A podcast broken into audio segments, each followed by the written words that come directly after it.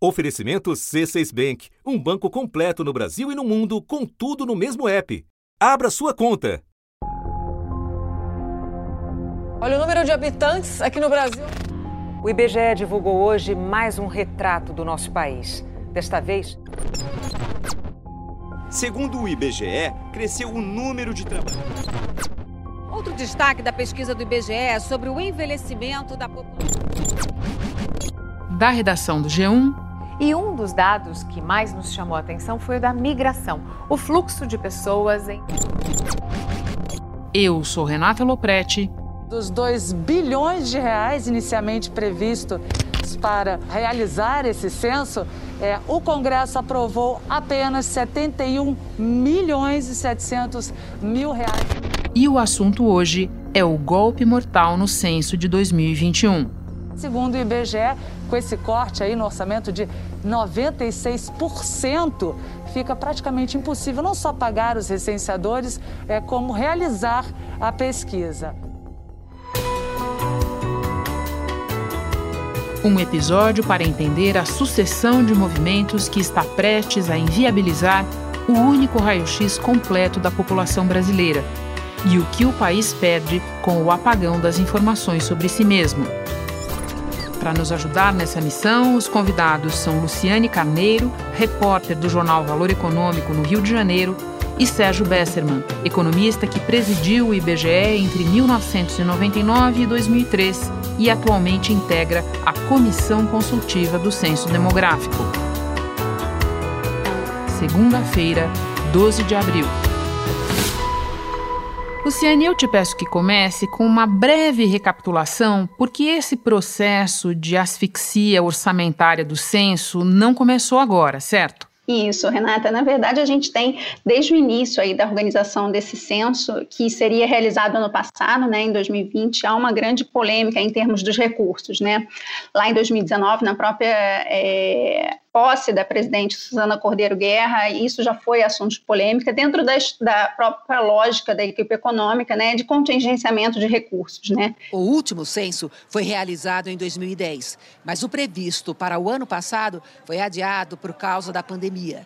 E se tivesse sido realizado, já seria com um orçamento bem menor do que os 3 bilhões e 400 milhões de reais pedidos pelo IBGE. Depois da pressão do governo federal, o Instituto teve que enxugar a pesquisa e o custo passou para 2 bilhões e 300 milhões de reais. E na época até houve uma grande polêmica porque uma das alternativas que encontradas foi a redução do questionário, né, a redução do número de perguntas para o censo. O censo tem dois formulários diferentes, um de perguntas básicas e um de perguntas mais completas mas os dois é, foi a proposta do, da direção nova do IBGE para reduzir esse número de perguntas. O questionário básico passa a ter 25 perguntas, nove a menos do que no censo de 2010. E a amostra, que é mais completa, passa de 102 para 76 perguntas. Imigração internacional é o único tema retirado integralmente. Os outros quesitos relacionados a trabalho e rendimento, características do domicílio, deslocamento e o que trata do estado civil dos brasileiros vão sofrer alterações nas perguntas. Na época, até houve uma série de gestores que deixaram os cargos por causa disso mas, é, enfim, isso propiciou aí uma redução do orçamento. Então, quando a gente teve em agosto, no primeiro modelo do orçamento que foi enviado para 2021, previa 2 bilhões de reais para o censo. Então, esse foi, então a gente vê aí esse montante aí que estava previsto, que foi no relatório, ele já era a segunda redução, né, do, do valor do censo. Então, era de 3,4 bi, passou para 2,3 bi, e aí o que veio agora seria 2 bi. Mas em seu parecer final, o relator, o senador Márcio Bitar, do MDB, cortou 1 milhão 760 milhões de reais. E o que sobra não é suficiente para bancar a pesquisa. Isso foi um golpe na calada da noite contra o IBGE contra o censo, um golpe orçamentário, porque o IBGE tem mantido contato com todo mundo da comissão, é, da comissão orçamentária e principalmente o relator Márcio Bitar. Em nenhum momento eles disseram que fazer, fariam isso. E aí eles mudaram de uma hora para outra e esse dinheiro foi se dirigiu, é, foi deslocado para o Ministério da Integração Regional, para o ministro Rogério Marinho, para obras. Bom, a aprovação do orçamento pelo Congresso com essa tesourada fatal no censo já teve consequências. Você pode nos falar sobre elas? A primeira consequência, né, a maior consequência aí política aí dessa mudança aí do, do corte do orçamento é a própria alteração no comando do IBGE. Numa carta de despedida aos funcionários do IBGE, Suzana Guerra ressaltou a importância da realização do censo demográfico.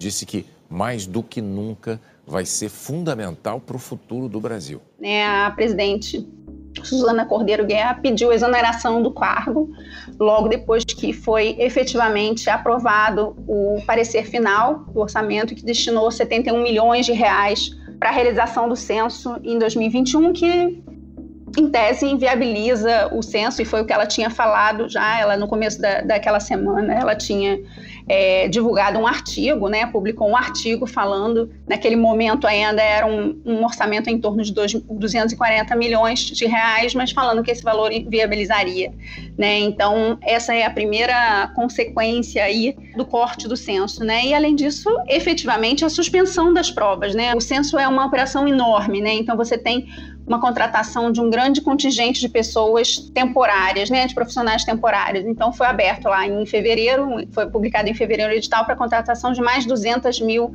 profissionais entre recenseadores, agentes censitários e tal. E as provas seriam realizadas agora no fim de abril. As provas do concurso que seriam realizadas nos dias 18 e 25 de abril. Eram cerca de 200 mil vagas, né, com salários de até R$ 2.100. Além da questão da asfixia financeira, existem reações dentro e fora do IBGE sobre realizar o censo neste ano de 2021 ou adiar mais uma vez. Você pode nos contar quais são os principais posicionamentos e as maiores preocupações dos funcionários do IBGE? Sim, Renata, eu acho que essa é uma questão muito importante, sabe? Porque a gente agora está falando muito sobre o corte do orçamento, né, do censo, né, esse corte mais recente, mas para além da, do, dos recursos no orçamento, você tem uma, uma grande, um grande debate sobre a possibilidade de realização do censo em 2021 ou 2022. São muitas visões diferentes, né, algumas mais polarizadas e tal. O censo ano passado foi adiado, né, por causa da pandemia e ficou para esse ano. E aí você tem diferentes avaliações, né? Você tem preocupações muito grandes com as questões sanitárias, né, com os protocolos sanitários, preocupações com os tipos de tecnologia. Então você tem é, ex-presidentes do IBGE teve um comunicado e o próprio a comissão de a comissão consultiva do IBGE a favor da realização em 2021. Teve uma carta de ex-presidentes, inclusive com o Sérgio Besserman Viana, com Edmar Baixa, com o Eduardo Nunes, que foi funcionário de carreira também, e vários eles defendendo a realização, porque o censo demográfico é realizado a cada 10 anos né? E a gente já está aí há 11 anos sem realizar o censo demográfico. Então, uma preocupação muito grande com esse vácuo, né, é, de informações sobre censo, né? Essa é a defesa de quem defende a realização esse ano em 2021. Né? Então, são ex-presidentes, a comissão consultiva alega que, é, apesar da pandemia, ela admite que é uma situação de pandemia aí preocupante, mas que hoje a gente tem é, vacinas, e do outro lado, você tem o sindicato, você tem os próprios coordenadores, né, os funcionários do IBGE e outros ex-presidentes, né, que se preocupam muito com essa questão dos protocolos sanitários, né? O, vários, antes mesmo do anúncio do corte, coordenadores estaduais do IBGE em mais foram 10 estados é, fizeram cartas ao IBGE, né, fizeram cartas à direção pedindo o adiamento para 2022 porque eles dizem que é você colocar o IBGE, é você colocar a equipe como vetor né, de transmissão do, do da Covid-19. Então, uma preocupação não só com a equipe, mas uma preocupação também com a população brasileira, né? Luciane, já já eu vou conversar com o Sérgio Besserman, mas antes tenho uma última pergunta para você, que é o famoso e agora? O presidente Bolsonaro ainda tem uns dias para decidir como vai sancionar o orçamento, se vai vetar alguma coisa e o quê. E até lá, os integrantes da comissão consultiva do censo estão defendendo a reconstituição dos recursos para a pesquisa. Então eu te pergunto: tem alguma saída à vista para essa recomposição? Onde é que está o Ministério da Economia nessa discussão? É uma pergunta que todo mundo faz, né, Renata? Onde está o Ministério da Economia nessa discussão? Além do ministro tentando conservar o cargo dele, a gente gostaria de saber onde está o Ministério da Economia nessa discussão. É, é o Ministério da Economia, nessa, desde que foi efetivamente votado o orçamento, né, e, a, e o corte dos recursos, não houve nenhum é, pronunciamento nem do ministro Paulo Guedes, nem do Ministério. O Ministério Procurado não, não fala sobre isso, né? não tem informações, não se pronuncia.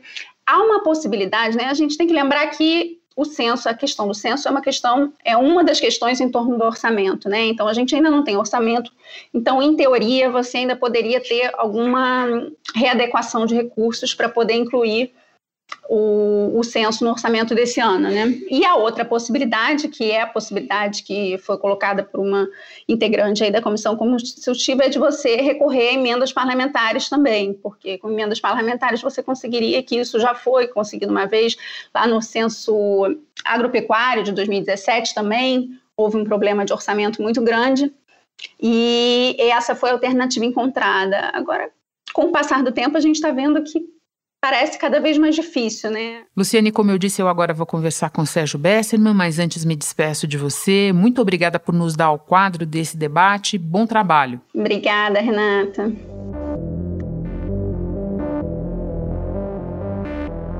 Sérgio, você era presidente do IBGE quando foi realizado o censo de 2000. A partir da tua experiência, você pode nos explicar qual é a importância dessa pesquisa decenal em um país, especialmente um país como o Brasil? Renata, é gigantesca. O censo é o único momento em que se realiza pesquisas num nível territorial pequeno. O setor censitário tem 300 domicílios. Essas informações, além de ser diretamente responsáveis pela eficiência de todas as políticas públicas, também são é, a base com a qual se constrói qualquer outra pesquisa, seja do IBGE, da academia, do setor privado, pesquisa eleitoral.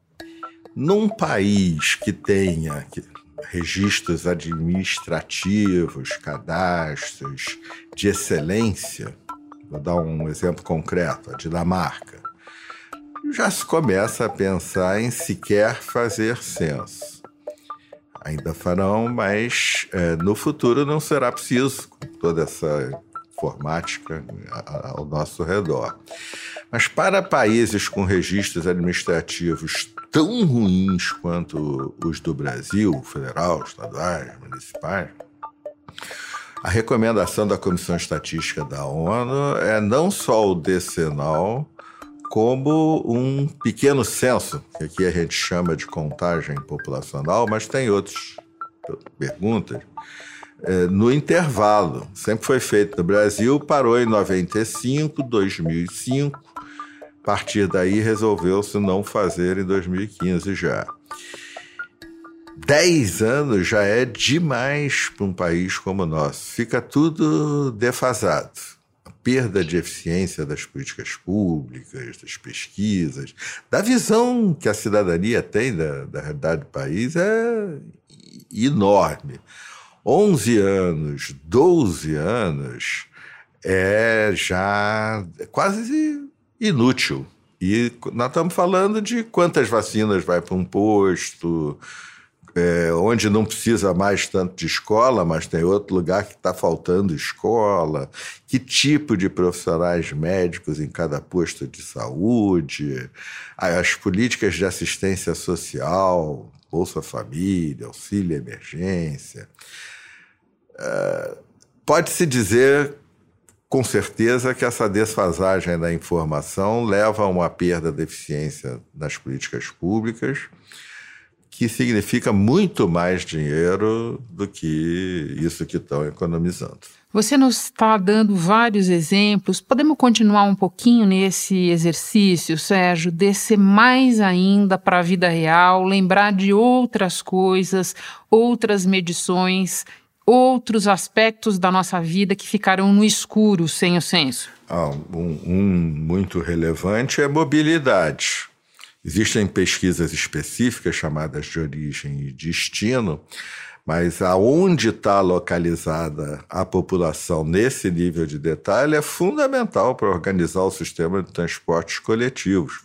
Defasagem vai é, eliminando com a racionalidade. Ah, nas políticas de saúde é, é, é, importantíssimo, mas eu vou pegar até um exemplo maior. Estamos aqui é, numa situação de, pelo pela tragédia da pandemia, de mais óbitos do que nascimentos. Março registrou a menor diferença entre nascimentos e mortes dos últimos anos. Isso se deu principalmente pela explosão de óbitos neste que foi o mês mais mortal da pandemia. Do dia 1 de abril até o dia 6 de abril, pela primeira vez na história brasileira, o número de óbitos é maior do que o número de nascimentos. Isso é inédito, isso é inédito, é, isso é inédito. Mas isso depende, é, é, é, um tipo de informação, é o registro civil. O atestado de óbito é imediatamente necessário. E fazer as despedidas, enterro, inventário. O registro da certidão de nascimento pode esperar. Se eu tivesse tido um filho há sete meses atrás, ele estaria sem registro até hoje a procura também do número exato, tamanho do drama, de quantas pessoas morreram nesse período, também necessita do censo. Sérgio, nas mãos do relator do orçamento, o censo perdeu cerca de 1,7 bilhão de reais. Quando a gente fala bilhão, entre nós aqui no podcast, e quem nos ouve, parece uma coisa grande, mas vamos lembrar que só o valor das emendas do relator do orçamento chega a 29 bilhões. Só para dar uma comparação, faz algum sentido imaginar que não fazer o censo representaria uma economia ao país neste momento? Não, nenhum sentido. É, mesmo sem entrar na qualidade da alocação de recursos no orçamento, é, outros países gastam igual. Na verdade, o Brasil, até por conta dos baixos salários, que é o principal item de custo do censo, é, faz censos per capita bem mais baratos que outros países e de censos de excelente qualidade.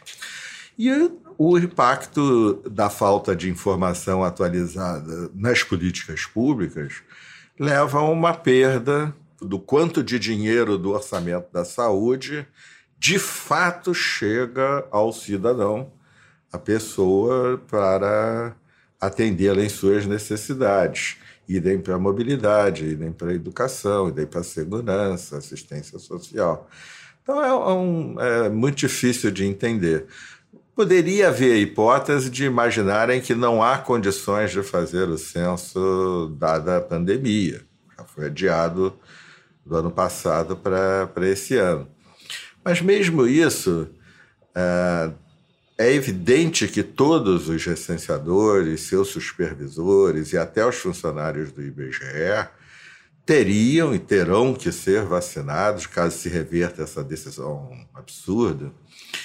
É, antes do período e a tempo de estarem com imunidade. Se isso significar, ao invés de iniciar a coleta em agosto, aí da campo, atrasar dois meses, um pouco, e entrar por 2022, no ano 2000, quando eu era presidente, nós tivemos necessidade de estender em São Paulo, Minas, e o censo em janeiro, fevereiro e março. Então não há nenhum problema e as condições sanitárias podem ser, junto com boas campanhas de divulgação, é, todo mundo de máscara, mesmo que vacinado, mantém uma certa distância. O treinamento do recenseador é muito tranquilo, é online. Então ele saberá exatamente como se portar, ficar do lado de fora da casa. espaços arejados, mesmo estando todos vacinados. Você mencionava que os defensores de um novo adiamento do censo apontam como justificativa a pandemia. E, no entanto, a presidente demissionária do IBGE diz que justamente o contexto da pandemia torna mais imperativo fazer o censo. Você concorda? 100%. Na verdade, é um dos pontos que a mim deixa mais abalado com a não realização do censo. A sociedade brasileira, o censo serve às políticas públicas, que a gente conversou mais, serve ao setor privado e ao terceiro setor, que só consegue operar com eficiência com informações censitárias atualizadas, mas serve também, e talvez principalmente, ao exercício da cidadania. Nós temos eleições no ano que vem, independente da visão de cada um, de qual o seu candidato, seria muito importante que a cidadania pudesse exercer o seu papel de eleitor com um retrato da realidade brasileira na pandemia. E mais importante ainda é que a sociedade brasileira disponha na sua história, nos anos e décadas para frente, um retrato da realidade no momento em que ocorre um dos acontecimentos históricos mais impactantes das últimas muitas décadas. É quase que sonegar a história é uma informação indispensável à não realização do censo nesse momento.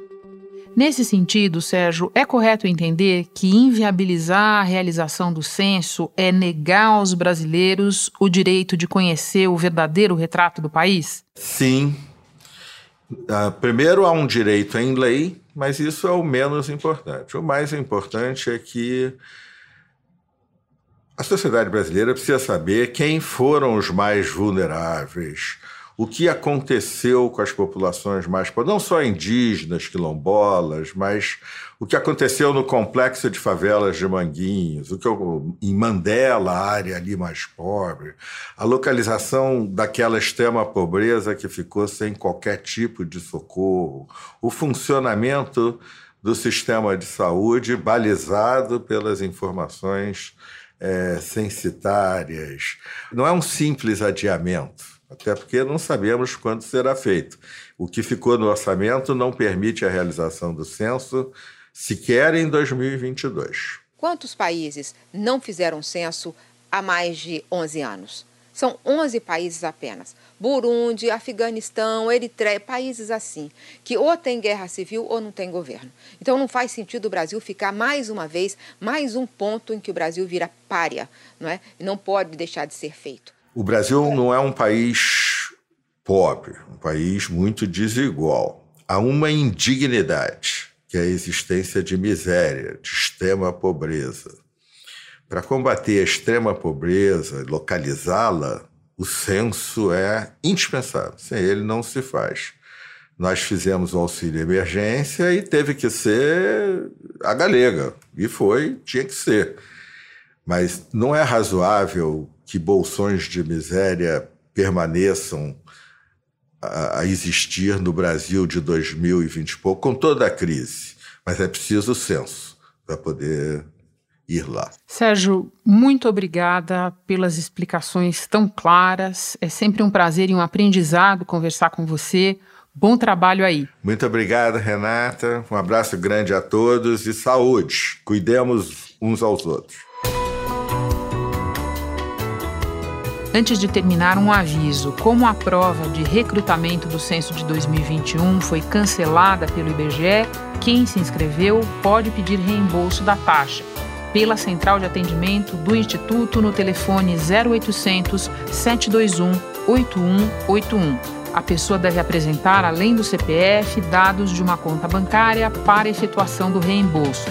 Se o candidato não tiver conta em seu nome, a devolução pode ser feita por ordem bancária para saque em qualquer agência do Banco do Brasil. Este foi o assunto podcast diário disponível no G1 e também no Globoplay, Spotify, Apple Podcasts, Amazon Music, Google Podcasts, Castbox, Deezer. Nas plataformas digitais de áudio dá para seguir a gente e assim não perder nenhum episódio. Eu sou Renata Loprete e fico por aqui. Até o próximo assunto.